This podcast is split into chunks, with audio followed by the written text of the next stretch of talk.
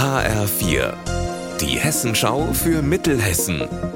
Hier ist das Studio Gießen. Mit Eva Rösler, schönen guten Tag.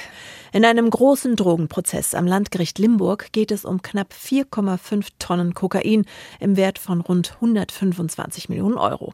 Der Prozessauftakt vor anderthalb Wochen war schnell vorbei.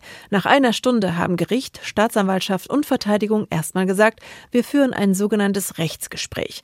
Da wird abgeklopft, wie das Verfahren schnell durchgezogen werden kann, aber es gibt auch Deals. Heute ist beim nächsten Gerichtstermin das Ergebnis des Gesprächs verkündet worden. Benjamin Müller, was ist denn dabei rausgekommen?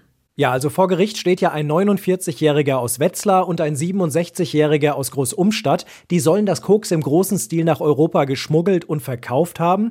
Der Jüngere ist dabei der Hauptverantwortliche und der 67-Jährige, der ist erst später dazugekommen, der soll nur für rund 300 Kilo verantwortlich sein, also einen eher kleinen Teil.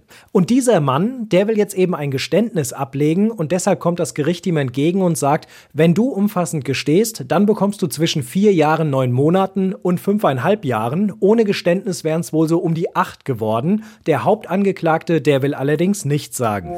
Der Warnstreik der Gewerkschaft Verdi am Uniklinikum Gießen und Marburg ist heute weitergegangen. Es ist der dritte Tag.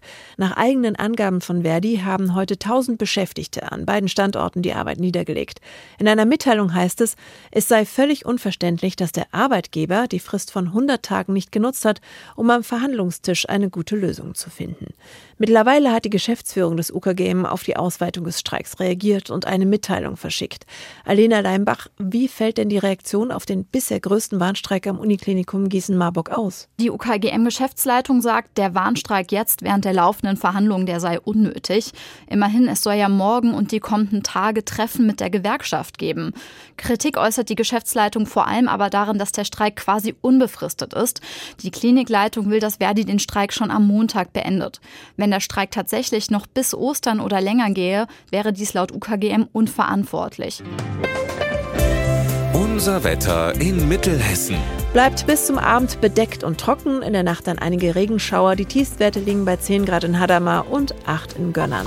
Morgen ist Aprilwetter angesagt, sehr wechselnd und unbeständig. Ihr Wetter und alles, was bei Ihnen passiert, zuverlässig in der Hessenschau für Ihre Region und auf hessenschau.de.